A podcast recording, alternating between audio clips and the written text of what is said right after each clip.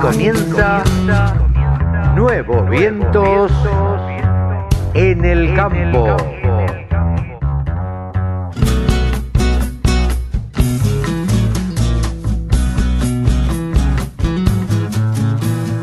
Hola, hola, hola, hola, ¿cómo les va? Buenos días, buenas tardes, buenas noches. ¿Cómo andan nuestros amigos del otro lado de la radio con el teléfono en la mano escuchando nuevos vientos? ¿Nuevos vientos? En el campo, Carlitos. En el nuevos campo. vientos en el campo, claro que sí. Ahí está Sebanini. ¿Cómo te va, Cevita?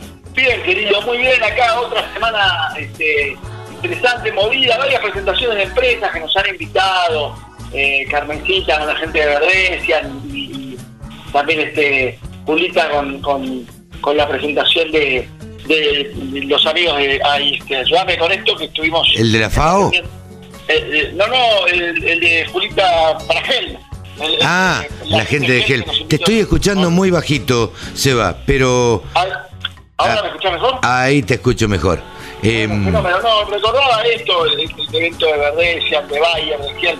¿Cuántas eh, las empresas empiezan a moverse?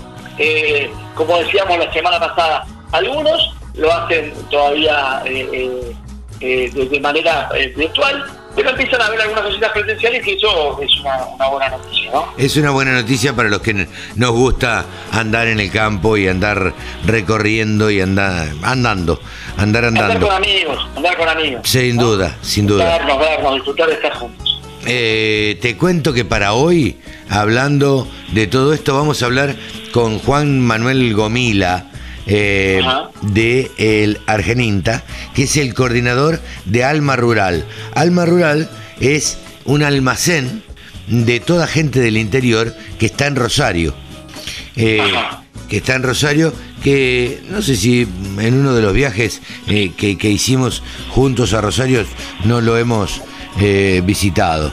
Eh, mejor dicho, yo sí, no sé si estábamos juntos eh, en esa oportunidad. Eh, por supuesto vamos a tener a Rode McLean con deportes, a Ezequiel Pesoni hablando de fertilizado incorporado, fertilización incorporada. Eh, Javier. Javier Lauría con Expo Ovina, Expo Argentina Ovina, con todo lo que pasó el fin de semana pasado, que eh, mm, la verdad es que le- les quedó a todo el mundo un sabor a poco. Si bien fue una exposición presencial junto a nuestros caballos, eh, me parece que yo contaba el caso tuyo, que yo te comenté de esto y vos no sabías que, que- se realizaba. Me parece que la organización un poco falló ahí en la difusión, básicamente. A mí me llegó algo de información eh, como periodista, ¿no? Una pequeña eh, eh, invitación. Eh, no sé qué tan participativa era para el público en general, No. pero de todas maneras, por lo poco que, que pude, eh, muy poco, muy poca información respecto. No Muy estaba, no estaba abierta al público en general, sino al periodismo y a los cabañeros y eh, a, a- a los que estaban involucrados en eso. Pero según me decían todos, no hubo mucha gente, ni siquiera, eh, salvo los cuidadores y los cabañeros, no hubo mucha gente. Me, me contaba Javier Lauría que apenas tres periodistas, con lo cual no hubo una, una difusión demasiado grande. Y te cuento que también vamos a, a charlar con Pablo Adriani, analizando, bueno, todas estas nuevas medidas que ha tomado el gobierno, que como lo analizábamos con él, bueno, son a partir del resultado de las PASO, digamos. El cambio de ministro de Agricultura eh, tiene que ver también como, como resultado de las PASO. Y, eh, y esto ha hecho que pareciera ser que se den cuenta o que se han dado cuenta que, que necesitan del campo y que necesitan los dólares del campo y que bueno, y que van a van a tratar de hacer un ley aquel proyecto que ah, fue presentado por el Consejo Agroindustrial Argentino. Entonces, esto pareciera que va a yo cambiar. creo que, que igual, bueno, vamos a ver cómo reacciona el campo todo esto, ¿no? Pero creo que de todas maneras eh, no, no, no será de, de este modo. Pa- para mí, personalmente, ¿no? El campo no va a comprar eh, esta, esta info, esta, esta novedad de que ay, cambiaron. Bueno, no sé, ¿lo harías vos? Eh, ¿Me entendés, Carlitos, lo que digo? no, me parece que, que son, yo lo analizo como puras medidas eh, preelectorales. Ya, claro. claro, totalmente. Me parece que lo hacen y que según cómo les vaya el resultado de las elecciones, esto sigue o, o lo tiran para atrás. Claro. Es muy simple. Pero eh, desde mi Pero punto no, de vez no lo tienen para atrás. Es un gesto que ellos están haciendo, pero con fines absolutamente electorales. Tampoco le van a ir a buscar la heladera al que se la regalaron a la puerta de la casa. Eh, tal vez lo tienen para atrás o tal vez no. Pero de todas maneras lo hacen simplemente que para captar votos, no por, por convencimiento. Entonces hoy tal vez te dan esta ley. Sí. Mañana te ponen otra. Sí, claro. Te benefician por lado y te la embocan por el otro porque el negocio de ellos está en, en la recaudación rabiosa. Lo, ven la política de otra manera. Ven la política de otra manera. Cuando vos escuchás a, a, a, a la oposición, cuando digo la oposición, por ahí no me refiero tanto a, a, Juntos por el Cambio, sino a, a, los libertarios, la, la- la gente más este, de derecha, proponen algo diametralmente opuesto. O sea, y, ellos necesitan mucha plata para un Estado aquilosado inmenso, y para eso tienen que sacarse la campo porque es el que más, más este, gestión más general. Sí, sí, sí, claro, claramente, claramente. Pero bueno, si te parece, arrancamos con todo. sí, amigo, vamos para adelante. Campo.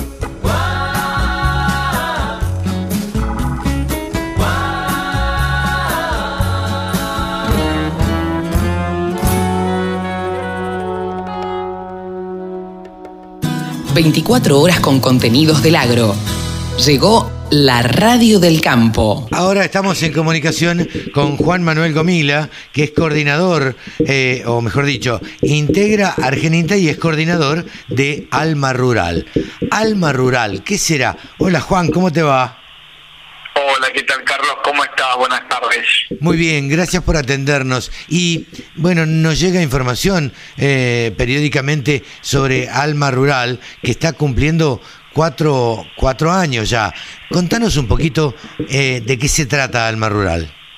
Exacto, como bien dijiste, todo el mes de septiembre para nosotros es un mes de celebración porque en el año 2017 nace este primer almacén de INTA en la ciudad de Rosario, provincia de Santa Fe, pero que ya nace más allá de ser un local de productos regionales, eh, sino que nace como un proyecto institucional Ajá. donde el grupo INTA, todas las partes del grupo INTA, deciden aunar esfuerzos para construir un proyecto que permita colaborar con la colocación comercial de productos, de alimentos, en canales formales de comercialización y diseñar estrategias para valorizar esos productos que provienen de toda la Argentina y que tienen una gran calidad y además muchos atributos que los hacen únicos también. Eh, hablabas de Rosario, Juan. Eh, ¿Esto dónde está ubicado específicamente?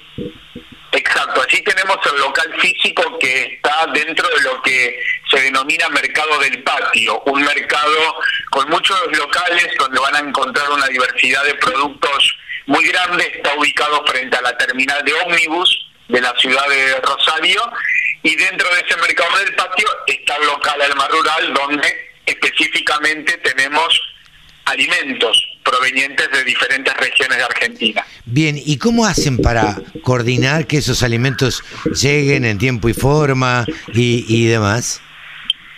En verdad son alimentos, la mayoría de ellos envasados, por lo cual no tenemos una cuestión como si estuviéramos vendiendo verduras Claro. o frutas. Eh, nosotros vendemos envasados, pero que por supuesto eh, también tienen que tener una logística adecuada para que lleguen en las condiciones necesarias. Claro. Fundamentalmente es- este es un trabajo exploratorio eh, que a partir de la articulación técnica que el INTA tiene en todo el territorio argentino con productores de alimentos, nosotros identificamos a aquellos que tienen capacidad para comercializar en alma rural, generamos un vínculo, generamos una estrategia de compra, eh, por supuesto con, un, con una concepción de comercio justo para que realmente esta posibilidad de comercialización le genere los recursos eh, necesarios para que ese productor pueda seguir creciendo con su desarrollo del emprendimiento y que a su vez haga rentable también la comercialización del producto en el local. Claro, claro. Eh, ustedes, eh, o mejor dicho, los proveedores de Alma Rural, ¿tienen que pasar por algún proceso de selección o algo así, no? ¿Cómo es? Exacto, nosotros sabemos que el abanico de productores y productoras en la Argentina es enorme, que tenemos muchas realidades diferentes.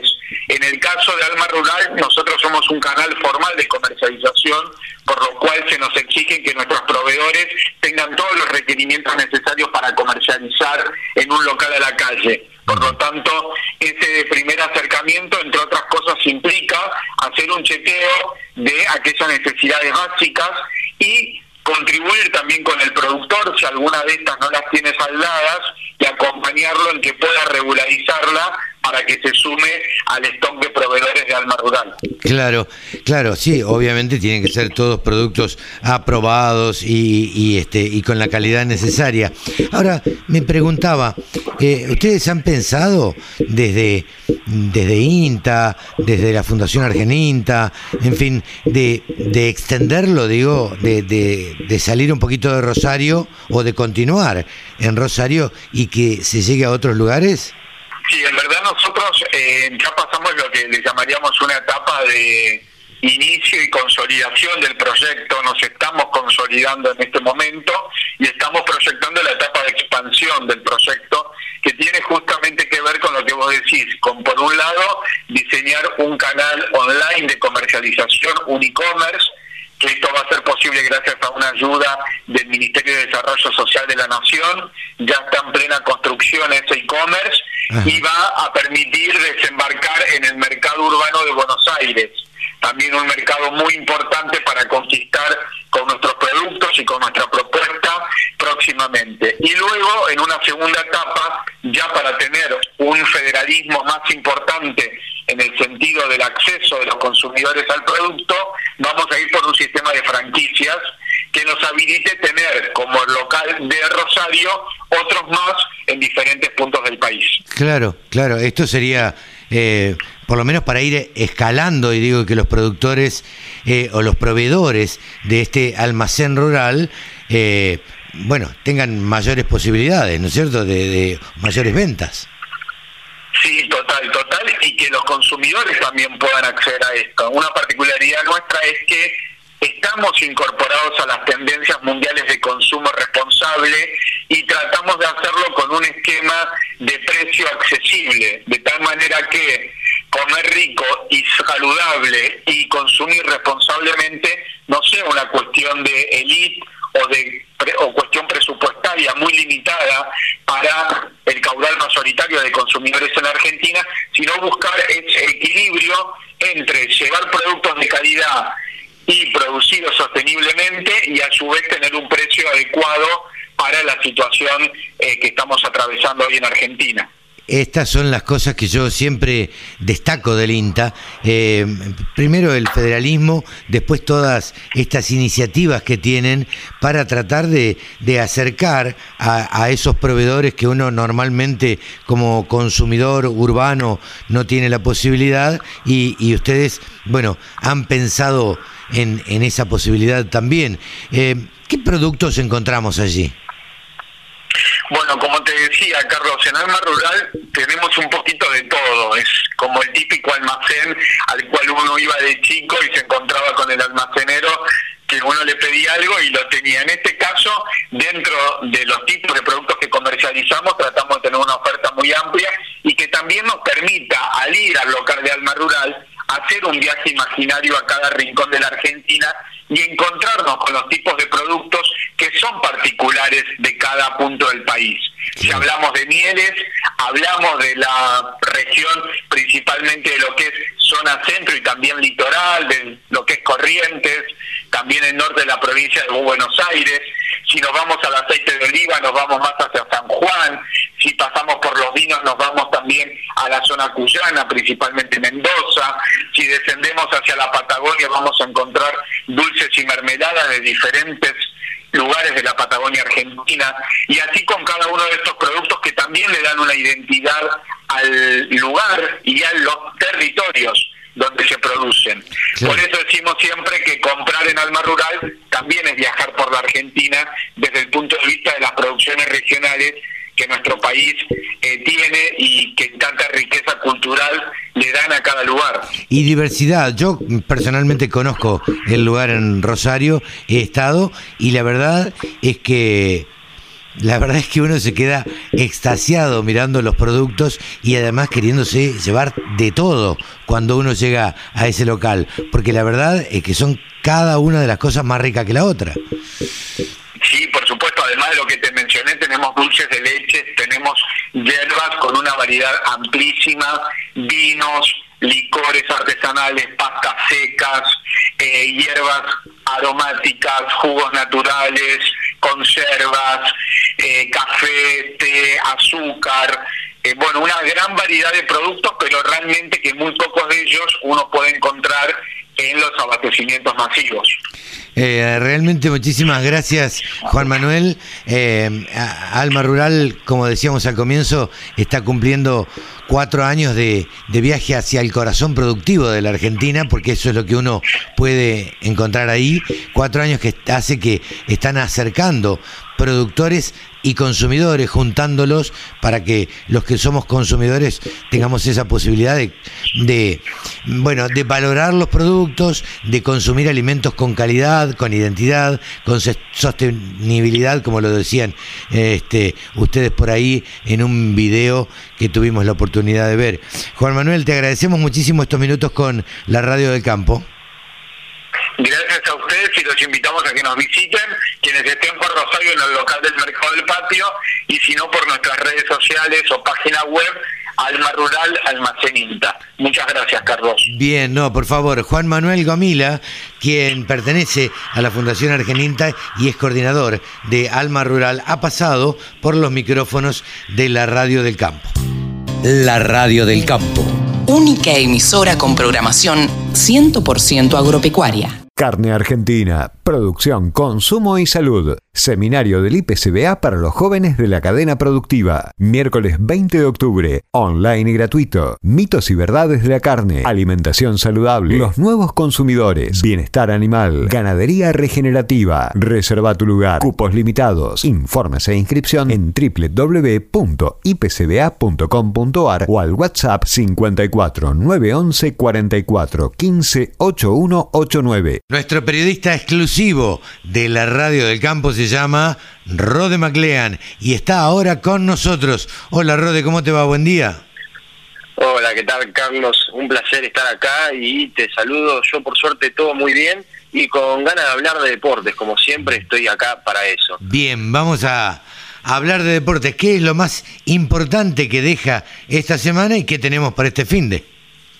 Bueno, esta semana tuvimos actividades del fútbol europeo en la Champions League y tuvimos el primer gol de Lionel Messi con su nuevo equipo, el Paris Saint-Germain. Lo hizo en la victoria por 2 a 0 frente al Manchester City en la segunda fecha de la fase de grupos de la Champions League. Un auténtico golazo con asistencia de Mbappé que se la dio de taco. La verdad que un gol espectacular para ser el, primero, esperemos de muchos, eh, de Messi en el equipo francés. Y eh, este fin de semana ahora vamos a tener un poco de eh, liga local. Vamos a tener la jornada número 14, en la que vamos a tener partidos como el de Atlético Tucumán contra San Lorenzo a las 6 de la tarde, hoy mismo sábado. Después de ese encuentro tendremos el partido entre Vélez e Independiente. Y el domingo tendremos el tan ansiado super clásico entre River Plate y Boca Juniors, ya con la vuelta de los hinchas a los estadios que eh, te cuento muy por encima cuáles son los requisitos. Los mayores de 18 años tienen que tener por lo menos una de las dosis aplicadas del coronavirus. Una eh, ¿Quién, va a controlar esto, eh, Rodé? y bueno, esto se, se controla por la aplicación Cuidar, que registra, perdón, la aplicación Mi Argentina, que registra las dosis que tiene aplicadas cada persona vos entrás y en una, parte dice eh, vacunación eh, del coronavirus y dice cuántas dosis tenés, una o dos. Eh, ah, y entonces eso lo van a chequear en la entrada. Es solo eso los mayores de 18 años. Los menores de 18 años no necesitan ni tener una de las vacunas puestas ni un certificado de circulación. Me cuesta, eso es verdad también. Rode, me cuesta creer que los barra brava vayan a mostrar el, el, la aplicación. Y bueno, habrá, habrá que ver cómo harán con ese tema. Va a ser complicado. Es, un tema del que, del que pocos hablan. No, sin eh, duda. De, nadie quiere hablar porque nadie sabe qué es lo que va a pasar con esto. Claro, totalmente. totalmente. ¿Qué más eh, tenemos? Pero supuestamente esos son los requisitos. Y también este fin de semana, domingo, vamos además del superclásico, antes, el superclásico 5 de la tarde, pero a las 2 de la tarde vamos a tener la final del Mundial de Futsal, porque juega Argentina. la final. La final. Argentina eh, venció en la semifinal a Brasil, nada más ni nada menos que Brasil, que en estos últimos dos meses eh, perdió tanto en vóley como en fútbol 11 y ahora en futsal. no para de perder. No, decime, decime qué se siente. decime que se siente, totalmente. 2 a 1 ganó Argentina la semifinal contra Brasil y se va a enfrentar en la final frente a Portugal que venció a Kazajistán por 4 a 3 en penales y 2 a 2 en el tiempo reglamentario. 2 de la tarde este domingo, final del futsal entre Argentina y Portugal. del enfrentamiento entre Messi y Ronaldo de futsal, sería una cosa así, eh, porque Portugal es un clásico también. Y eh, ya cambiando de deporte, vamos a pasar a, al tenis. Diego Schwartzman, que tuvo actividad en el San Diego Open de tenis, en el que venció primero a Federico Gallo, el italiano, en dos sets, 6-2, 6-3. Luego venció al colombiano, al colombiano, perdón, al sudafricano Harris eh, en tres sets, 4-6, 6-3 y 6-2. Y ahora se enfrentará al ruso Andy Rublev, que viene de ganarle hace poco más de una semana en la Labor Cup, que es un torneo de exhibición que organiza Roger Federer que Schwarman salió derrotado. Y si te parece, Carlos, pasamos ya mismo al perfil de esta semana. Decime qué perfil preparaste, Rode, por favor. Y obviamente, como estamos en el ambiente superclásico, tuve que traer a uno que, si hay algo que hacía, era destacarse en los superclásicos. Y estoy hablando del mismísimo Martín Palermo, el titán. Uy, qué grande. Qué grande, Palermo. Creo que los que no somos de Boca o de River, eh, digamos, los que no somos de los equipos del clásico, eh, lo admiramos siempre a, Palermo. Y creo que hasta muchos hinchas de River también lo admiraron. Sí, sin duda, es un jugador eh, espectacular y que cualquiera quisiera tener en su equipo por la capacidad goleadora, tenía una buena altura y buen juego de espaldas y además de cabeza ha tenido muchos goles, pues incluso un gol de cabeza de mitad de cancha. Eh, el recordado gol que hace de mitad de cancha de cabeza. Sí, sí, Martín Palermo, nacido en La Plata, nació el 7 de noviembre del año 1973 en La Plata y de hecho eh, su debut en primera fue en un equipo de La Plata, justamente en Estudiantes, en donde hizo las inferiores y debutó el 5 de julio del año 1992 a los 18 años de edad contra San Lorenzo en un torneo clausura, un partido que salió eh, 0 a 0, no hubo goles. Martín Palermo, los primeros, las primeras temporadas en Estudiantes le costó adaptarse ya que no tenía mucho rodaje y no era tenido en cuenta por los distintos entrenadores. Apenas marcó 36 goles en 102 partidos, que no es poco, pero eh, es poco en comparación a los números que reflejó Martín Palermo más adelante en su carrera.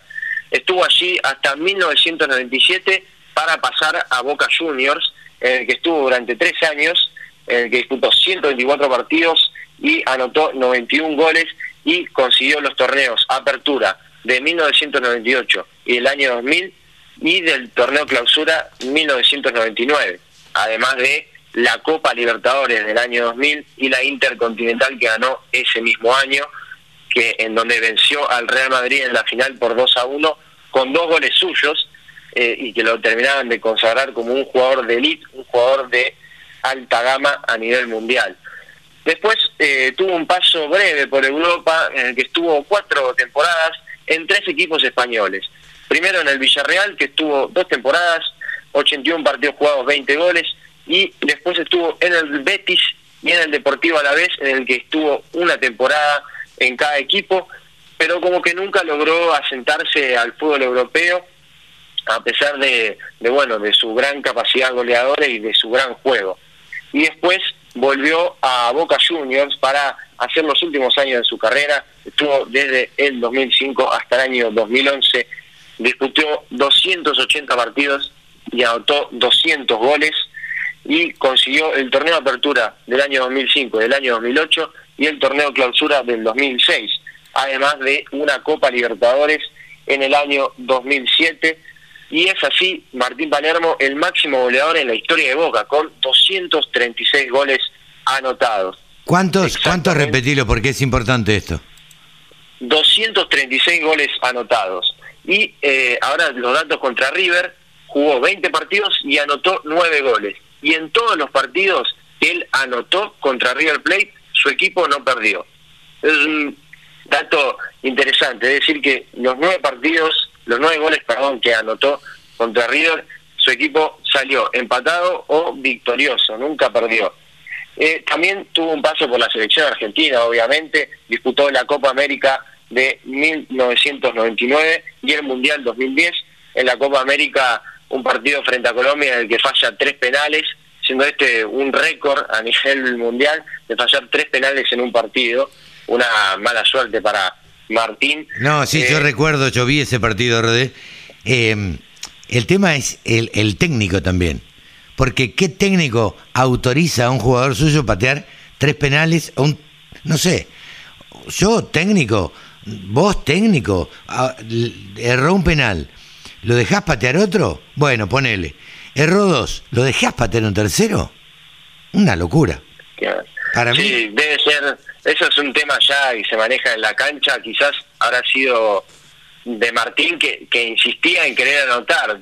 Uno creo, imagino yo, que bueno, fallé uno, bueno, el próximo lo anoto. Entonces, Sin duda. con esa mentalidad quizás no lo dejaba patear, pero sí, lamentablemente no fue su día porque falló los tres que pateó. Terrible, terrible, terrible. Pero bueno, eh, cosas de, del loco Martín Palermo, como le decían, ¿no? Exactamente, exactamente. Este, este, fue el perfil de esta semana, Carlos. Un gran recuerdo. de Superclásico y traje a uno que lo representa por lo menos por el lado bostero. Sin duda, sin duda, sin duda, Rodé. Muchísimas gracias como siempre y te esperamos la semana que viene con todo el deporte y una reseña siempre y algún recuerdo eh, de algún jugador importante que haya hecho historia eh, en el fútbol, en el boxeo o en alguna disciplina deportiva, algún argentino retirado ya. Gracias, Rodé. A vos, Carlos, nos vemos la próxima semana. Un abrazo a vos y a todos nuestros oyentes. Buen fin de semana. Rode McLean, aquí, el periodista deportivo de la Radio del Campo. Carne Argentina, producción, consumo y salud. Seminario del IPCBA para los jóvenes de la cadena productiva. Miércoles 20 de octubre, online y gratuito. Mitos y verdades de la carne, alimentación saludable, los nuevos consumidores, bienestar animal, ganadería regenerativa. Reserva tu lugar, cupos limitados. Informes e inscripción en www.ipcba.com.ar o al WhatsApp 54 911 44 15 8189. Todas las voces, todas las opiniones. La radiodelcampo.com. Ezequiel Pesoni es un periodista especializado en maquinaria agrícola que cada 15 días nos da algunos tips que llamamos nosotros aquí en la radio del campo para, bueno, hablar de distintas maquinarias agrícolas de acuerdo a la, a la época. Ezequiel, ¿cómo te va? Buenos días. Hola, Carlos, buen día, ¿cómo andás? Bien, por suerte, aquí andamos, tratando ahora de entender y enganchando un poquito con lo que hablamos hace 15 días, que hablamos de fertilizaciones. Eh, un poquito de qué se trata esto de el fertilizado incorporado. Bueno, eh, sí, es, eh, hay algunos conceptos que son que son encadenables, como como tipo con, con lo que hablamos el otro día. La fertilización incorporada eh, es la fertilización que hacemos dentro del, del suelo. O sea, el otro día hablamos al voleo, que son las máquinas que distribuyen por encima del suelo y después la humedad incorpora el fertilizante. Claro. Y esto es una tecnología mm, diferente en el sentido que lo incorpora ya dentro del suelo en pequeños surcos, como si sembrásemos eh, gránulos de fertilizante. Claro. Eso puede ser en el mismo momento de la siembra o puede ser eh, en un momento posterior, en, en, surcos que van entre medio de las hileras del cultivo. Claro. En la medida que la altura del cultivo nos permite entrar, por supuesto. ¿Cuál es la ventaja? La ventaja es que no existe ningún riesgo de volatilización del fertilizante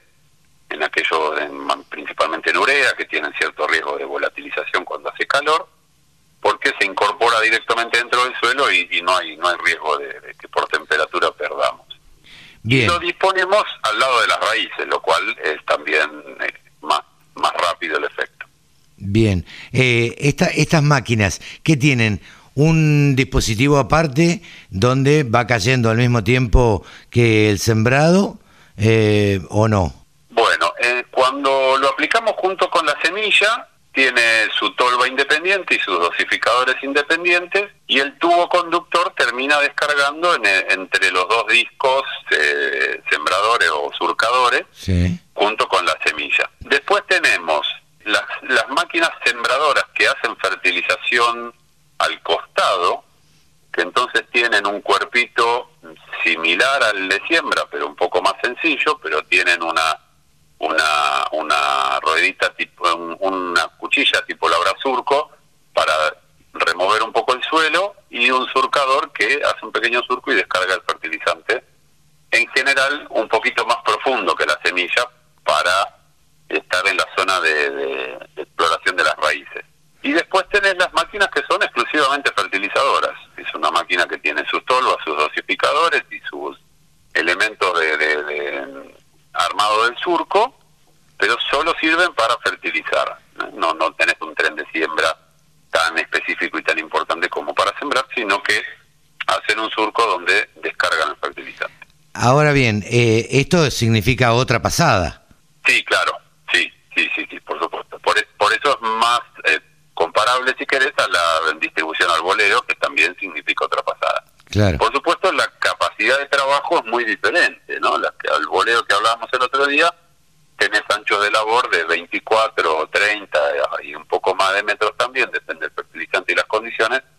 Entonces, en una pasada, a, por ahí a 12, 13, 15 kilómetros por hora, con 20 y pico metros de ancho, cubrís muchas hectáreas por día. Claro. Las incorporadoras tienen menor capacidad de trabajo porque no puede circular tan rápido y porque el ancho de labor es menor, pero tenés la, la, la ventaja de una mayor eficiencia porque no tenés pérdidas por volatilización y porque dispones el fertilizante incorporado en la zona directa sobre las raíces del cultivo. Van casi al mismo tiempo junto a la semilla eh, eh, con el fertilizante. Lo que también obliga, por supuesto, como como siempre decimos sobre las máquinas, es a prestarle atención a la máquina y ver qué calidad de trabajo nos está haciendo, porque ahí vos tenés, eh, no sé, una fertilizadora que tenga 17, 20, 21 líneas de fertilización y entonces tenés un dosificador por cada una de esas líneas y tenemos que controlar que cada dosificador entregue la misma cantidad o con, un, con una variabilidad muy baja de fertilizante para que a todas las líneas de cultivo o a todas las plantas les llegue la misma cantidad de fertilizante, como hablábamos el otro día. Entonces, eso implica tomarnos el trabajo previo de la fertilización de primero revisar visualmente los dosificadores, los cuerpos surcadores también, y después hacer una, una prueba de campo propiamente para juntar de cada dosificador la muestra de, fertilizante que me está entregando, recorrer unos cuantos metros y calcular a ver cuál es la cantidad teórica que me tiene que entregar y chequear, entonces que cada dosificador me entregue la misma cantidad. Porque si no, como te decía recién, la nutrición va a ser diferente y las plantas que reciban, o los sectores del campo que reciban menos fertilización van a, rendir menos. El otro día Juan Pablo Vélez, un muchacho de INTA que, es muy conocido, mostraba resultados donde una desuniformidad de ese tipo en un, en un arrancador, en un fertilizante al inicio, fertilizante fosforado al inicio, pero una mala distribución de fertilizante incorporado daba 200 kilos de rendimiento de diferencia en un lote de maíz por solamente por aplicar mal mal distribuido. Eh, el costo del fertilizante es el mismo, pero mal aplicado, el maíz me rinde 200 kilos menos por hectárea. Claro, eh, eh, siempre hablamos, y vos haces hincapié, Ezequiel, en la regulación de las máquinas. Esto es sumamente importante. Claro, claro, por eso, por eso yo siempre lo destaco y, bueno, vos sabés que doy clase en la facultad y les indico siempre mucho a, los alumnos, porque de tomarnos el trabajo de regular, que depende de la máquina, nos puede llevar un par de horas o medio día o bueno, tal vez un día, pero si nos tomamos con tiempo eh, ese tiempo para regular, es tiempo invertido, no es tiempo gastado, ¿no? El tiempo que ocupo en una tarea que después tiene un beneficio. Entonces, eh, lo vale. De nuevo, cada uno puede hacer la cuenta de las hectáreas que produce y de cuánto termina vendiendo, si vendió futuro o no vendió futuro, pero hoy con una tonelada de maíz a 200 dólares, por redondear, no miré los números hoy, pero estaban en el orden de los 200 dólares por tonelada, si vos tenés 200 kilos por hectárea, eh, ahí tenés 40 dólares por hectárea. Claro. Sí, sí, e, es, sumamente importante la, la diferencia. Si son de pronto 20 hectáreas no, no tiene mayor incidencia, ahora si sembras 500, el número es distinto, ¿no? Y, y el tiempo que te lleva a regularla lo, lo pagás de sobra. Si te lleva medio día tomarte el laburo de regular una fertilizadora y después lo recuperas a razón de si querés, bajémosle un poquito, 35 dólares por hectárea, tenés los gastos de comercialización y alguna otra cosa. Eh, de nuevo, saca la cuenta, 35 dólares por hectárea por las 500 hectáreas. Pagás de sobra el, el, mediodía que te lleva a regular la máquina. Sí, ¿qué te parece? ¿Qué te parece? Eh, Ezequiel, mil gracias como siempre por traernos estos tips eh, hablando de maquinaria agrícola y bueno, y en este caso la importancia que es la regulación de las máquinas y esta variante de fertilización que es la eh, el fertilizado incorporado junto con la siembra o aparte de la siembra, digo. Sí, sí, viste que la fertilización hoy se, se tiende a distribuir en, dentro del ciclo del cultivo, por eso por eso surge esta posibilidad de fertilizar una vez que el cultivo ya está emergido. Claro, claro. Eh, muchas gracias, Ezequiel. Nos vemos dentro de 15 días, ¿te parece? Un placer, Carlos. Te mando un abrazo y saludos a toda la gente. Un abrazo. Ezequiel Pesoni, periodista especializado en maquinaria agrícola, aquí en los micrófonos de la Radio del Campo. El sector agroindustrial es el que más mano de obra ocupa en la Argentina. Nos merecíamos una radio www.laradiodelcampo.com Javier Lauría, el periodista del sector ovino, está ahora en los micrófonos de la Radio del Campo. Hola Javi, ¿cómo te va? Buen día. Carlitos, qué placer. Igualmente, igualmente escucharte y básicamente un poco ansiosos para que nos cuentes cómo, cuál fue el balance que haces vos de Expo Argentina Ovina.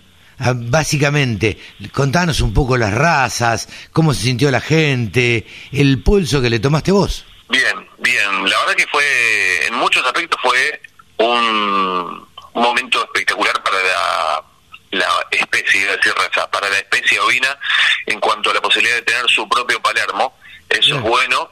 Eh, yo voy a ser sensato, Carlitos, tengo que decirlo. en algunas cosas quizás puedo resultar bastante crítico, pero tengo que decir la verdad. Eh, por un lado, bueno, eh, lo lindo fue, por ejemplo, la llegada del primer animal que estuvimos ahí cubriéndolo fue Maniquí, una hembrita, una borrega, ya oveja, podríamos decir, que fue la primera que llegó de la raza Dorper, White Dorper, y la verdad que eso marcó un momento y es importante darle trascendencia a este tipo de eventos porque bueno, así como se hace con los bovinos, a mí me pareció que era oportuno hacerlo con los ovinos y eso fue uno de los hitos importantes. Eh, me parece a mí o, se sintieron se sintieron como como lo, como los bovinos, los criadores, digo. Y era la idea de alguna forma porque tenían el protagonismo, había lo único, lo único que había adicional en la rural era la expo de equinos, de caballos criollos, así que la gente que iba, iba por uno o por el otro. Y eso fue importante. Contame respecto de los criadores, ¿se quedaron conformes? ¿Vos charlaste con ellos? ¿Estuviste los tres días ahí? Sí, sí, prácticamente tenían la llave para abrir y para cerrar. eh, fuimos con, con Pablo Carezano de Patagonia Sur Sur, estuvimos los cuatro días con un módulo de CAS 4, que son casas sustentables que nos prestaron para tener ahí nuestro stand, y estuvimos desde la llegada, viendo los animales, cuando se iban acomodando, cómo los iban eh, organizando. Tuvo mucha presencia en la raza Hampshire y la raza eh, Texel. Después hubo presencias así, eh, casi para, para decir, acá estamos, de la raza caracol y la raza Santa Inés. Eh, hubo poquitos animales de Corriel y de Rodney Marsh, no es malo, estuvieron y eso es importante. De mm, Dorper había tanto White Dorper como los Black Dorper y esos estuvieron muy atentos a ver cómo venía la mano y hubo un par de mm, ahora se me están borrando de la cabeza Lincoln hubo un ejemplar de Lincoln en cuanto al termómetro eh, del remate la verdad que fue un remate muy frío muy frío se vendió en cinco cuotas, pero se vendieron yo creo que una quinta parte o una sexta parte de los lotes presentados. Ah, Eso lo tengo que decir específicamente. Em, no había tanta gente que quería comprar, porque, y eso le terminó dando un marco más de eh, exposición regional, eh, no algo tan nacional. A mí la verdad que me eso me dejó con un gusto amargo en la boca. Eh, siento que te, te, decepcionó un poquito, ¿no? Porque sí, algunas cosas ahí no, no lo vieron. Qué raro, porque los remates de, de del interior, a ver, sacame, sacame vos de esta duda, ¿los remates del interior andaban mucho mejor que este o no? Sí, pero tiene que ver mucho con el tema del streaming, porque cuando vos ya organizás por el streaming y la gente sabe que vas a rematar a través de esa vía, eh, está más atenta. Acá había dos transmisiones, la que estábamos haciendo con Pablo Carezano y la transmisión oficial. Y no tuvo tanta gente conectada, porque si no, aunque sea hubieran comprado a distancia. Es importante el tema de la compra de ejemplares en las exposiciones, porque trae, o sea, pasaron todo lo que es la admisión de una exposición y pasaron también lo que tiene que ver con eh, la revisión sanitaria, o sea, son animales muy interesantes, en muy buenas condiciones. El animal que se vende que pasó por exposición eh, va con otra, con una libreta, por decirlo de una forma, bajo el brazo o bajo la pata. ¿A vos te queda la sensación, la que me queda a mí, es que hubo poca difusión? Eh, yo conozco... remate? No, no solamente del remate, sino de la exposición. Ah, yo hablé con varios colegas que hacen periodismo agropecuario no tenían idea de la Expo Argentina Ovina. ¿Qué es eso? Y mucho menos que era presencial, por lo menos para los periodistas y para los cabañeros y cuidadores. Digo, me pareció poca la difusión. Fueron así, si hacemos un análisis minucioso, eso fue uno de los, de los puntos flojos. Otro fue que no había una una persona de organización que fuera como la cabeza de. Se dio como natural, como si hubiera sido la Expo de Ayacucho, que la Expo de Ayacucho es una mm, es una exposición que se realiza y tiene eh, pinta a inicios del año 2000, no 2021. Para decirlo de esta forma. Yo voy a ser totalmente sincero con esto. Me, pareció, y esto también me lo dijeron varios, que faltaba alguien de organización que estuviera, eh, faltaba instrucción desde el punto de vista de prensa, o sea, no, no había alguien que, que manejara la prensa desde la organización como para enviar gacetillas y algo así. Eh, los contactaron de algunos medios, pero no hubo grandes movimientos. O sea, de hecho, periodistas, estábamos Pablo Crescano y yo, y pasó un rato César Tapia y Paulino Rodríguez. Después, algunos que se sumaban que estaban cubriendo la Expo Equinos o la de Caballos Criollos, y se acercaban, chumeaban un poquito y no, no más que eso. Yo insisto, a mí me parece que le faltó difusión. Tal vez yo me esté equivocando, no, no, no, lo sé, pero sí sé que hablé con varios colegas que no sabían que se realizaba esta exposición eh, y presencial y, junto con la de con la de caballos criollos. Eh, me parece que ahí la, la organización de las rurales donde donde falló, me parece, me da la sensación, no lo sé. Sí, sí, es es la misma sensación que teníamos todos. Eh, no, no, no se acercan los colegas, ¿viste? O sea, cuando un colega ve una bandera de un canal muy conocido, te acerca a saludar, naturalmente. Y, y no, no, no llegas a contar 10 personas, incluyéndonos Pablo y yo, que estábamos ahí, no llegas a contar 10 personas de prensa. Eso por un lado. Y después, poca gente, más allá que no era abierta al público, poca gente, a mi criterio, que, que haya ido también faltó, falló mucho eso, yo hablaba con gente y me decían, che, ¿qué es eso? Y yo publicaba videos todos los días y me decían, che, ¿qué es eso? ¿Qué está pasando? ¿Qué me perdí? Y te perdiste de esto. Y por más que uno lo publique en sus estados, eh, lo mande a todas las redes y demás, faltó difusión y no hubo tampoco un esfuerzo por parte de la organización para hacerlo. Eh, ¿algún, otra, ¿Algún otro comentario, alguna otra cosa que haya dejado, que te haya llamado la atención, Javi? Podría decir que las juras eh, dieron polémica, eso está bueno que haya polémica porque siempre hay ganadores y perdedores, inevitablemente. Eh, la presencia de, de los Hampshire y los Texel también fue importante y no solo en la cantidad, sino también en la calidad de animales. En los Hampshire es muy difícil jurarlos porque hay los animales que terminan siendo los que los que van a la final es tremendo, es tremendo como como les cuesta porque son muy similares o muy destacados todos. Y algo que fue sorprendente eh, y que nadie lo esperaba, surgió como idea de una raza y después lo trasladaron al resto, es la elección del campeón supremo, eh, sin distinción de sexo. Esto se venía implementando en Merino, el campeón supremo, pero se hace en Merino con media lana y lana entera, se hace habitualmente en las exposiciones de febrero y tiene que ver con la, la esquila preparto y la posparto, y así básicamente es como se define la media lana y la lana entera para las exposiciones del sur. Pero acá se elegía el campeón supremo sin distinción de sexo, que era el resultado de la elección entre el gran campeón macho y la gran campeón hembra de cada raza. La verdad que suena eh, interesante esto, por lo menos sale de lo común, ¿no? Sí, sí, eso creo que esa distinción también daría una valorización mejor para los remates eh, esos animales quizás tendrían que tener como un plus, pero tampoco se notó porque los remates estaban fríos. No es una, no es, eso no es culpa martillera. Hay varias cosas ahí, o sea, adicionales a lo que veníamos hablando. Pero la implementación de eso en otros países se hace se hace ese tipo de elecciones de un campeón supremo o algo por el estilo y le da como otra fuerza claro. a este tipo de exposiciones porque hasta ahora no se venía haciendo. Eh, cuando se hizo la primera elección fue como un wow, esta raza lo hizo y después te diste cuenta que lo hizo otra raza y lo hizo otra y eso estuvo bueno.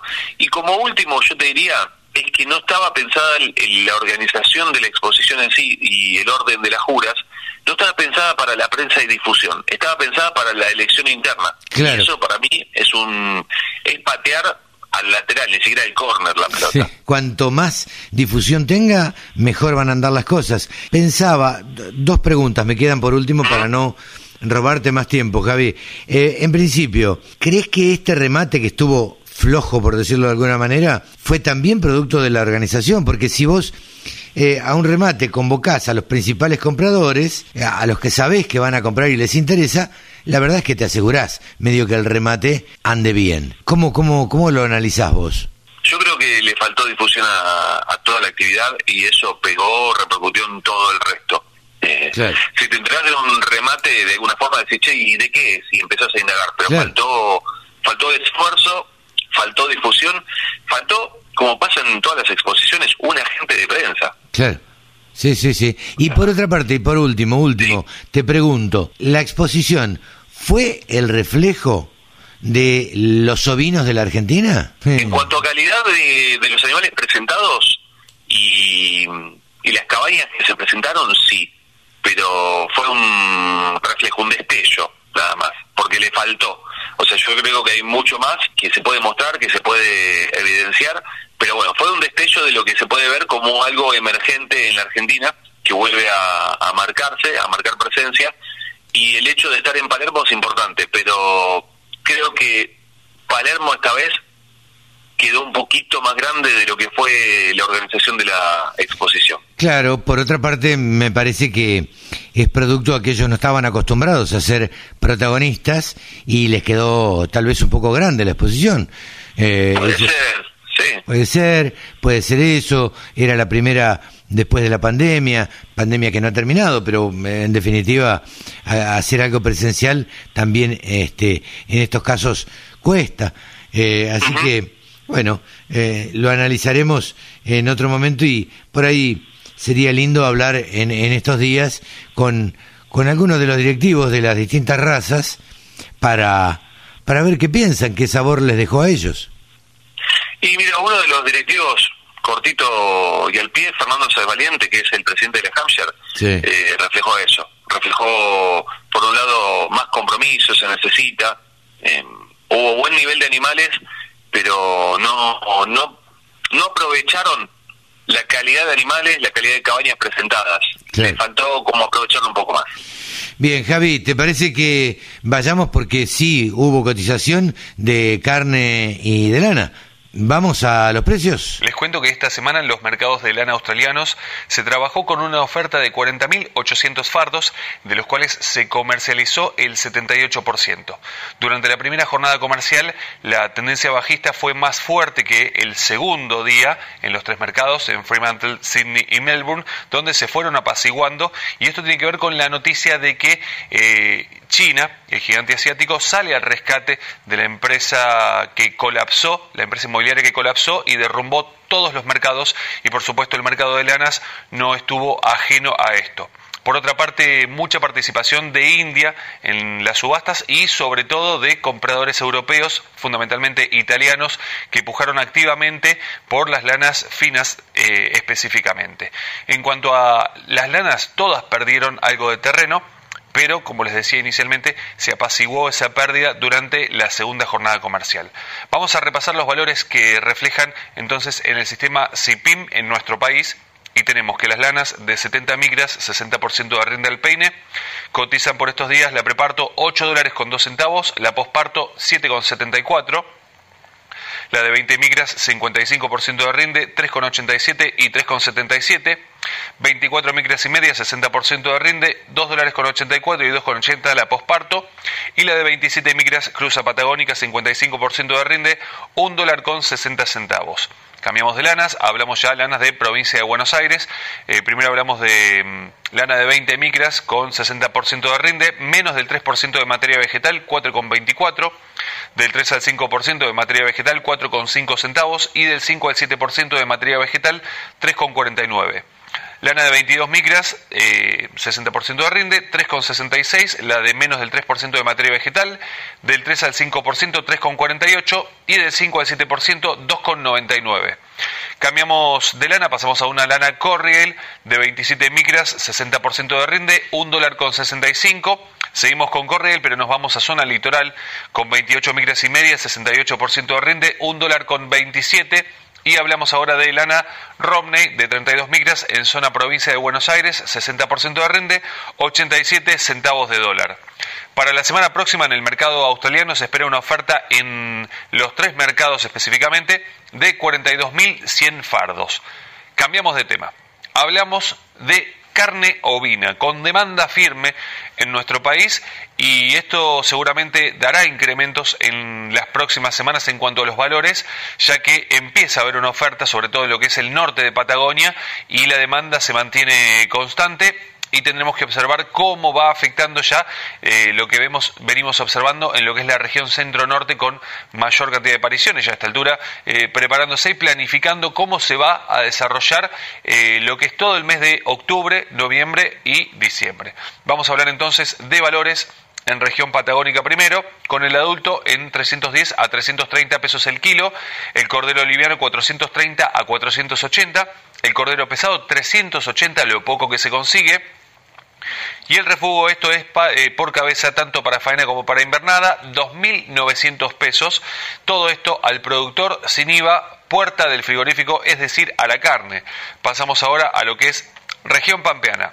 El adulto 235 a 270 pesos el kilo, el cordero liviano 380 a 425, el pesado 310 a 355 y el refugo 130 a 165. Todo esto también al productor sin IVA, puerta del frigorífico, es decir, al rinde, al gancho. Y aquí finalizando este informe, quiero invitarlos a pasar por nuestro Instagram, que es arroba del sector ovinos, también por nuestro espacio en YouTube y por supuesto en internet ovinos.delsector.com. Yo soy Javi Lauría y les agradezco muchísimo que estén ahí del otro lado. Hasta la semana próxima. Agricultura, ganadería, semillas, razas, precios, tecnología. Toda la información en la radiodelcampo.com. Carlos, en la ciudad de Tres Arroyos se desarrolló durante dos días el noveno Congreso Nacional de Trigo bajo el lema Caridad y Sustentabilidad. Fueron 45 disertantes, argentinos y del extranjeros, que hablaron de diferentes temáticas, más de mil participantes online durante las dos jornadas. Se disertó sobre mejoramiento genética y biotecnología, sobre manejo de cultivos y de nuevas tecnologías aplicadas, pero no solamente de eso, también, por supuesto, de calidad industrial, de post cosecha y de protección vegetal, entre muchos temas. Nosotros tuvimos la posibilidad de hablar con varios de los actores y estas son las entrevistas. Bien, estamos con Paula Pérez Mate, que es la directora de la chacra integrada Barrow, porque en el marco de este congreso parte de la organización estuvo la chacra y por supuesto muchos de los disertantes, sobre todo aquellos que hablan sobre temas de investigación, son de la chacra que tiene, como siempre decimos, la particularidad de depender del Ministerio de Desarrollo Agrario de la provincia de Buenos Aires y del INTA. Paula, contanos y contale a la audiencia cómo ha sido esta sumatoria en principio de instituciones, de empresas, para que el Congreso ayer y hoy haya sido un éxito. Bueno, sí, te cuento. En realidad todo esto también comienza eh, a fines del Congreso anterior, el octavo Congreso, cuando siempre ahí se define eh, la próxima sede a, definir el Congreso siguiente como iban a participar varios miembros de, la chacra, eh, se había estado hablando en una reunión eh, previa al Congreso si sería muy ambicioso proponer a Tres Arroyos como ciudad sede para el noveno Congreso de Trigo. Bueno, en ese momento, estoy hablando de 2016, eh, parecía que podía ser ambicioso. No teníamos como chacra experimental integrada Barro la, experiencia de, organización de congresos eh, nacional ni, ni de ninguna magnitud, pero dijimos sí, propongámosla. Así que este, ya empezamos ese desafío eh, interesante y, y bueno, salió, salió la, la propuesta, la, eligieron y a partir de allí empezamos a, bueno, a buscar eh, sedes organizadoras. Obviamente el municipio fue con el que primero se habló porque pensábamos que mostrar la ciudad desde otro aspecto, no solo de lo productivo o lo relacionado a lo científico-tecnológico, sino también desde lo turístico. Hay mucho para conocer entre desarrollos, mucho para mostrar y también lo relacionado con las empresas agroindustriales que, que están aquí en el parque industrial y en, en los aledaños. Luego, obviamente, el Centro Regional de Ingenieros Agrónomos, que es uno de los centros con mayor cantidad de, ingenieros agrónomos que agrupa no solo a los de Tres Arroyos, sino también Dorrego, los regionales, que casi coincide con el área de influencia de la, de la chacra. Y por supuesto desde el municipio, eh, desde el CRIATA, que, que, sí que se fueron sumando, eh, nos ofrecieron también desde la municipalidad la, la, Secretaría de Producción en ese entonces, ahora Secretaría de Desarrollo, Ciencia y Tecnología, y el CRESTA, que es el Centro Regional de Estudios Superiores. Y bueno, y ahí nos embarcamos, empezamos a, ir planificando ese congreso que obviamente era presencial, no se hablaba en ningún momento de la virtualidad. Y se fue sumando, sumando, sumando hasta llegar a ya prácticamente al año 2019 y donde hubo que cambiar eh, o ir pensando este como sobre todo la parte logística, porque ya ahí veíamos que lo que era hotelería, lo que era gastronomía, se nos empezaba a acotar.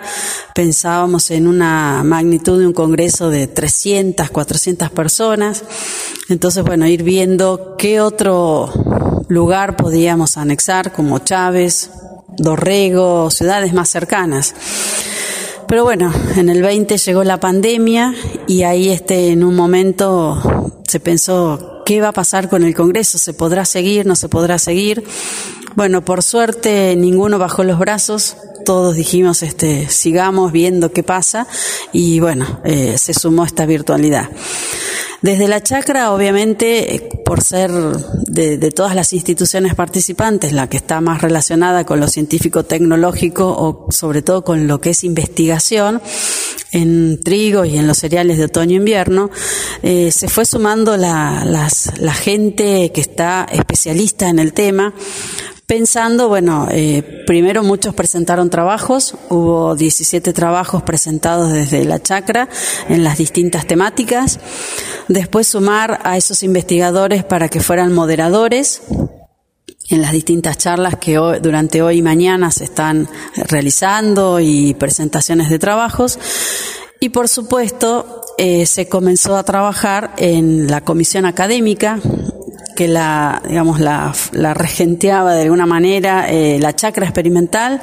Eh, prácticamente tres eh, investigadores fueron los que llevaron el, eh, digamos, las riendas, pero obviamente después se fueron incorporando eh, en distintas temáticas los diferentes especialistas. Y fueron junto a, a otras instituciones, o sea, a otros INTAs y a otras facultades, universidades y también de la, de la actividad privada, los que integraron esa comisión académica y fueron los encargados de evaluar los, los 180 trabajos que se, que se están este, desarrollando durante estos dos días. Ellos tuvieron ese arduo trabajo de obviamente leer eh, aquellos trabajos que había que hacerle alguna modificación, se les enviaba a sus autores, es decir, fueron los evaluadores y a partir de allí ir eh, diagramando, bueno, bajo qué área temática, eh, porque puede haber algún trabajo que se refiera a dos o tres temas y bueno, definir cuál es el eje central para allí involucrarlo. Así que bueno, desde la chacra, eh, esa comisión académica tuvo mucho, mucho por hacer eh, y todavía, o sea, una vez finalizado el Congreso, seguirán, porque la idea es, bueno, que, que todos los participantes puedan acceder a través de un link a todos los trabajos que se han presentado eh, también a, recibir los certificados de, participación o de asistencia al Congreso y eso también es parte de la comisión académica. Así que bueno, fueron muchas de las actividades eh, y más allá que, también integrantes de la comisión académica estaban en la comisión organizadora. Eh, se le dedicó mucho tiempo durante muchos años, porque fueron cinco años de trabajo y les puedo decir que eran reuniones, primero fueron mensuales, después quincenales y, y durante los últimos años semanales, porque bueno, eh, a medida que te va llegando la, la fecha, eh, son o más problemas o diferentes problemas y, y tenés que ir cubriendo tuvimos obviamente la, en algún momento eh, pensar, bueno, este, cómo podemos continuar y fue que surgió la idea de, de contratar a, a una empresa, el, la empresa Nickel Producciones, que están, que se especializan en, en realizar este tipo de eventos eh, quizás no, no tenían la experiencia de, una, de un congreso científico-tecnológico, pero bueno, fueron también este, aprendiendo algunas cosas a través nuestra y, y bueno, y es el día de, hasta ahora está saliendo todo excelente. Tenemos muy buena nitidez, muy buena conexión, que por supuesto este, desde el municipio de Tres Arroyos con la cooperativa eléctrica eh, son los que también nos están ayudando a que no se nos corte internet o que no tengamos percances que, bueno, obviamente imprevistos puede haber, pero todo lo previsible creo que está hasta ahora cubierto. Paula, por último, lo público y lo privado con resultado satisfactorio. Exactamente. Eh, nosotros como institución pública del Estado eh, estamos acostumbrados a, relacionarnos con empresas privadas y también otras instituciones públicas para poder eh, abordar diferentes problemáticas o, dar respuesta a las demandas del territorio.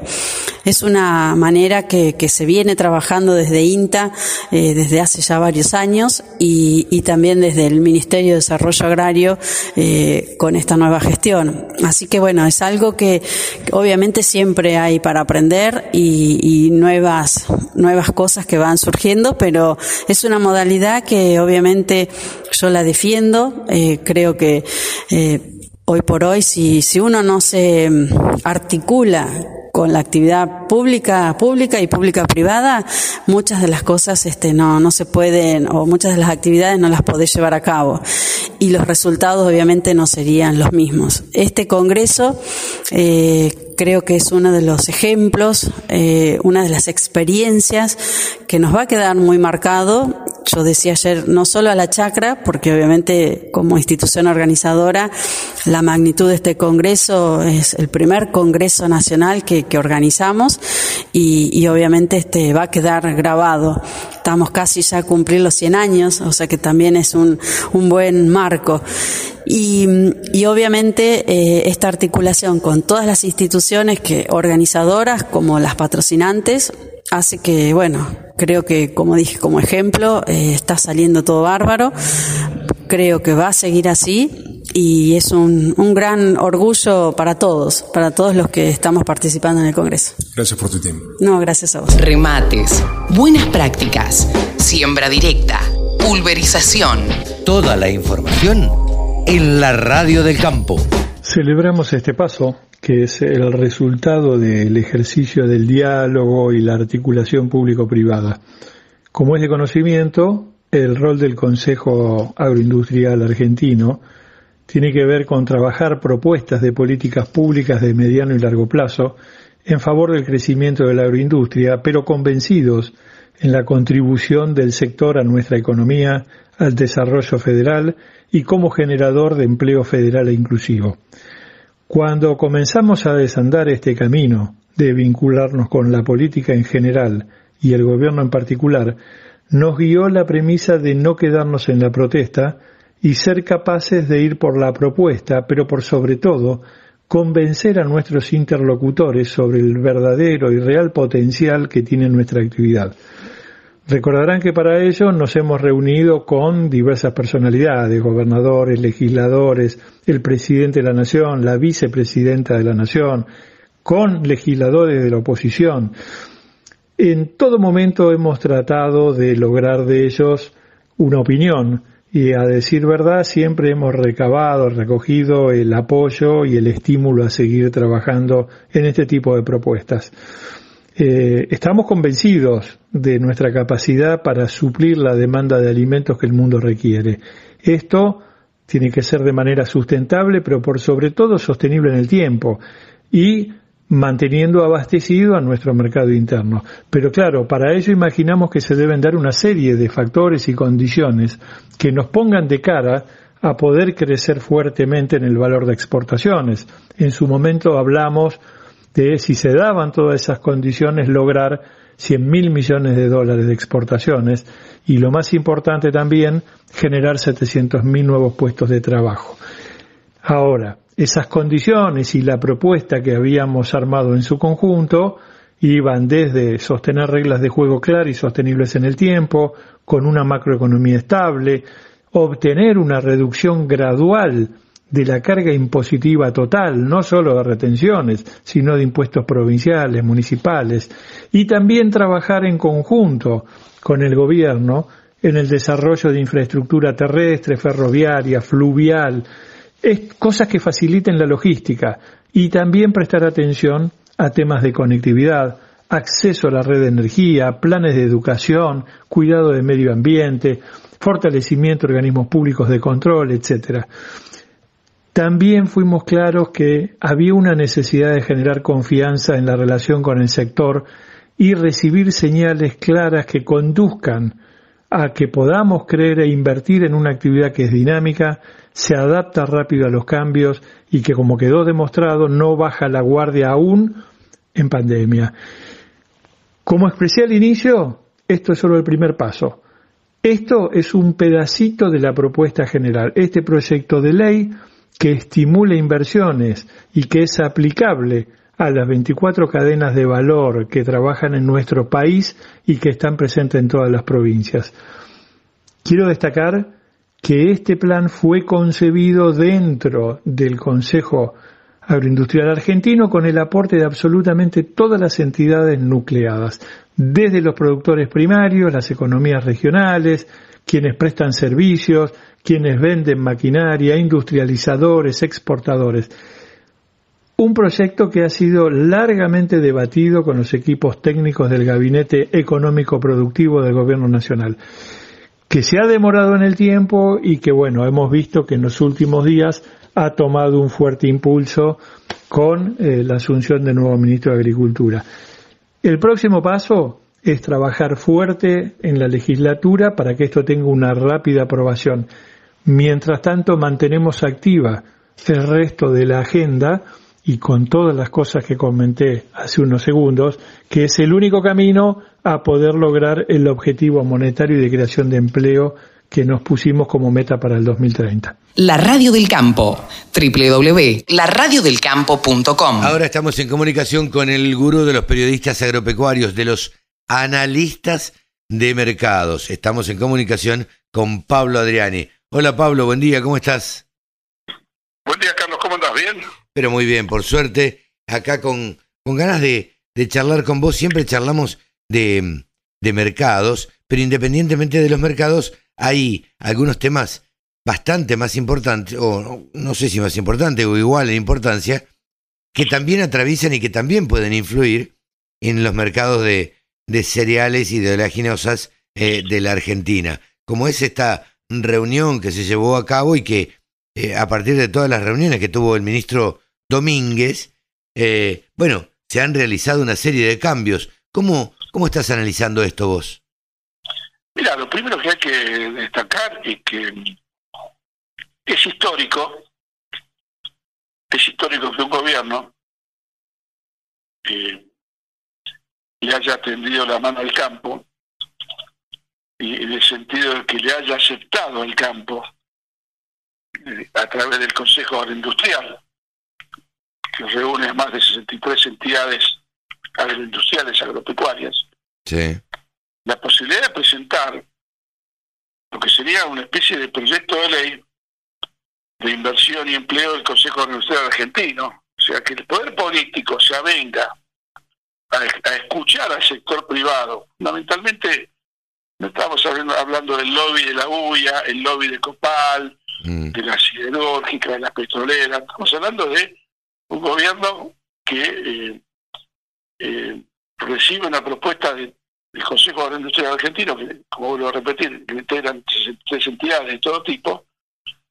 Y mm, yo creo que, te digo, hay, hay que tener cuidado con el abrazo del oso, ¿viste? No, no, sin duda. uno, uno- uno que está acostumbrado a, a- estas líderes y, y a verlo de afuera, y, y el kirchnerismo, no hay ninguna duda, Carlos, que esta reunión de ayer, donde el gobierno acepta que se presente la ley, eh, tiene, tiene un carácter, eh, tiene un, un- un olfato a, a político de pre-campaña muy grande. Pero no te quepa duda, digo, esto es, si no hubiera, eh, eh, si, no- si en las pasos no se hubieran dado los resultados que se dieron, esto no estaría sucediendo.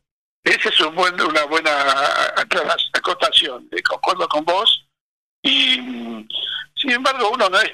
Vamos a, plantear a la audiencia que nosotros no somos críticos por criticar. Si acá no estamos criticando, acá estamos dando opinión Sí. de un, de un evento que, vuelvo a repetir, es histórico. Es histórico que un, un gobierno, más de las características del kirchnerismo, eh, por esto tiene todo el, el aval de Cristina, ¿viste? Sí, sí, sí, está claro, está claro. se avenga, se avenga a, a- a- a recibir una propuesta, que entre vos y yo, esta propuesta, no tiene costo fiscal para el gobierno. No, de ninguna manera. El Consejo Industrial preparó una ley que involucra muchas cosas, ¿no? Por ejemplo, eh, el el- el- el- el eslogan mar- macro, marco de la ley es que puede generar 700.000 nuevos puestos de trabajo directos e indirectos. Un país que, que, que- que la desocupación está al, al máximo, que no hay trabajo, que no hay inversión. ¿viste? Que vos le digas a un político de acá al 2030, que son ocho años, tampoco Sí. estamos hablando de acá de 20 años, 700.000 puestos de trabajo. Eh, el segundo ítem importante, 200.000 millones de dólares de ingresos de divisas. Claro. ¿sí? Y, y- y eso a través de eh, llegar a 200 millones de toneladas de cosecha. Entre vos y yo, si el gobierno, si el gobierno bajara retenciones a cero, Sí. tiene 200 millones de toneladas en tres años. Eh, sí, claro. Que- Claramente. sabemos, sabemos muy bien que el tema de las retenciones para el, para el gobierno, para cualquier gobierno, es, es, es plata líquida casi todos los días. Claro. Absolutamente. Entonces, eh, ¿Por qué? Porque quien tiene que pagar eh, las retenciones, quien hace, hace de agente de retención y recaudación y pagador, son las exportadoras. Claro. Entonces el gobierno se sienta, en- en- todos, los, todos los días se sienta en la silla del Banco Central a ver cuánto, cuánto ingresó de divisas. Claro, ¿cuánto liquidaron? sin hacer ningún esfuerzo, ¿viste? O sea, en el- en el- la, letra, la letra más fina, ¿sí? Eh, lo importante acá que el Julián Domínguez le dio un cambio al, al proyecto, que más del proyecto agroindustrial, sugirió que se llame eh, agro, agrobioindustrial. Claro. Cual es una es una es una, un agregado importante del ministro de Agricultura, ¿sí? agrobioindustrial, porque ya involucra a muchas acciones, empresas y sectores del agropecuario, la industria de exportación. La letra más interesante es que eh, armoniza los débitos fiscales en actividades agrobioindustriales con un IVA diferente. Ajá. Hay promoción para prácticas de cuidado ambiental y del suelo eh, mediante un bono del 50% de la inversión como crédito fiscal para los insumos promovidos. Hay promoción, mirá que importante, pero, pero será cierto, lo van a hacer. Hay promoción de la semilla fiscalizada. Ah, mira vos. Fiscalizada, todo lo que tiene que ver eh, y certificada, fundamentalmente en el caso que nosotros conocemos, que es la semilla de trigo y de soja, que son autógamas y que el productor eh, la autoproduce y la utiliza y hasta la comercializa internamente entre sus productores colegas, que es la bolsa blanca, eso es importante, porque si eh, y están dando un bono del 50% de la inversión como crédito fiscal. Entonces, están promoviendo la utilización de fertilizantes, de otros insumos. Eh, Uruguay tiene un sistema muy sencillo de aplicación. Todo ingreso por aplicar fertilizantes se deduce impuesto a la ganancia. Ah, mira.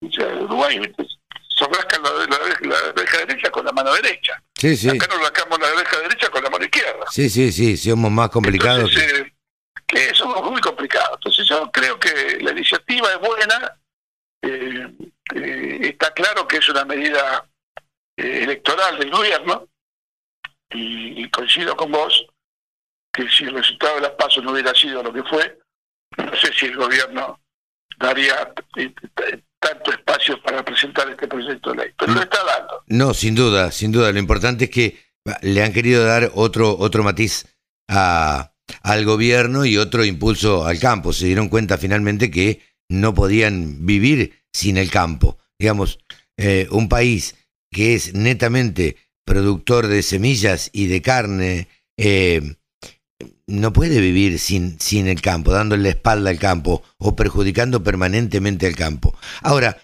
te pregunto, Pablo, vos como analista también, ante, ante esto que surge ahora, ¿crees que la, va a haber un incentivo en la cosecha eh, o a la siembra, digamos, ¿Va a cambiar en algo lo que tenía pensado el productor?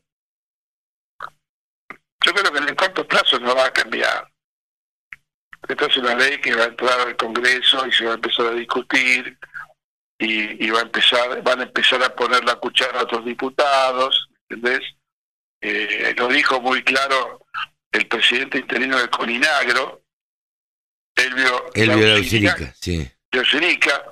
donde dice eh, Ojo con los lobos solitarios, que responden a sectores más radicalizados del kirchnerismo, y no empiecen a cambiar en el Congreso este proyecto. O sea, se está diciendo un dirigente de peso. Sí, sí, sí. Entonces yo creo que eh, cuidado, viste, con el abrazo del oso.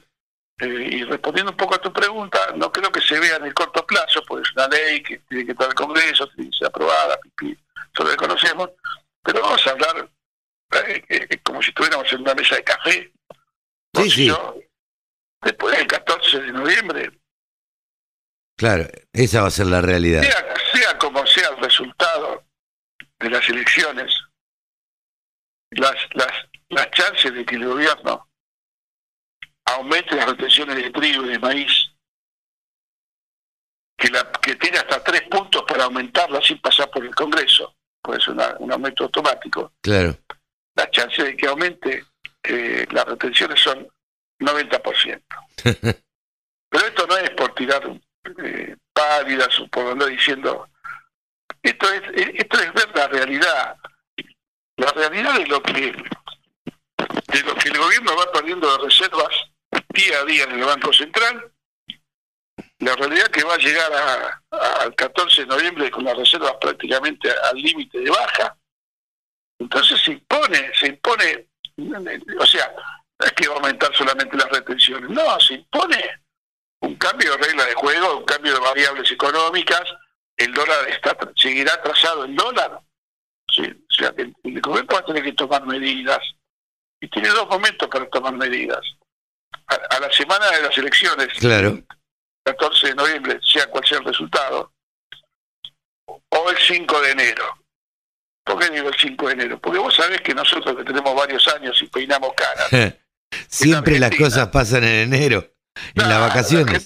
En la mayoría de los, cambios radicales en la política económica, devaluación, dólar, plan Bonex, se producen en, en- en los primeros días de enero, porque vos no lo podés anunciar el 20 de diciembre. No, no, no. No porque Aguar, la fiesta de la gente. Claro. Tiene que tener la esperanza de que pase una buena fiesta y va a entrar en vacaciones y cuando estás en la, en- en la playa, viste, sentado en la sombrilla, te La- esperás.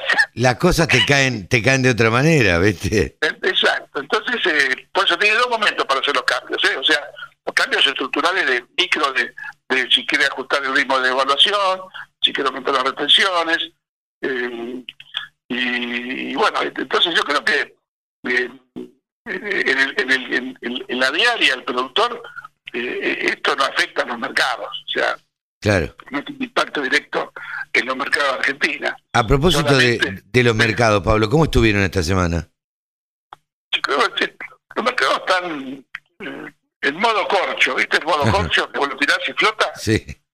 Modo corcho, la soja está en 250, 249, el maíz en 204, 203, el trigo en 240, o sea, buenos precios, buenos precios, buenos precios de, de los disponibles.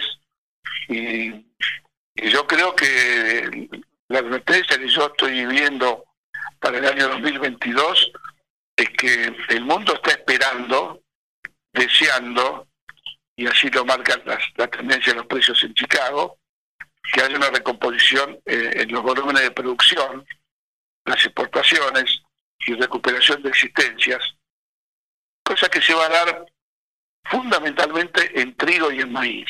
Con lo cual, con esto estoy diciendo que la curva de baja que tiene Chicago para julio del 2022, en maíz y en trigo, si todo esto que estoy hablando, recuperación de producción, eh, saldos exportables y existencia, se da, estamos ante la historia de la baja anunciada. Claro, sí, sí, sí. Ya estamos hablando del segundo semestre del 2022. Sí, sí.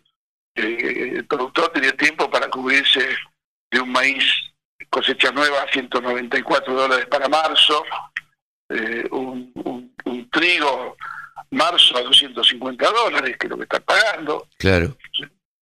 En cambio, la soja no va a tener la posibilidad de recuperarse tan fácilmente, porque todo indica que Estados Unidos va a sembrar más maíz y menos soja. Ajá. Con lo cual, en la jerga decimos, esto es bearish maíz, bajista, y esto es bullish soja, alcista. Alcista, claro. cual estamos dando la punta al productor que la soja nueva a 320 puede tener puede tener eh, carretel para subir, pero esto es un proceso, esto no es mañana. Claro, no es inmediato. proceso, hay que esperar que termine la cosecha de soja y de maíz en Estados Unidos, allá por, por el fin de octubre, primera semana de noviembre, y a ver cuántos granos quedan en los hilos reales y cuál va a ser la intención de siembra del farmer americano. Ahí está la llave del segundo semestre del 2022. Y en la hipótesis que aumente área de maíz por una cuestión de sábana corta, si Estados Unidos aumenta la superficie de maíz, baja la superficie de soja.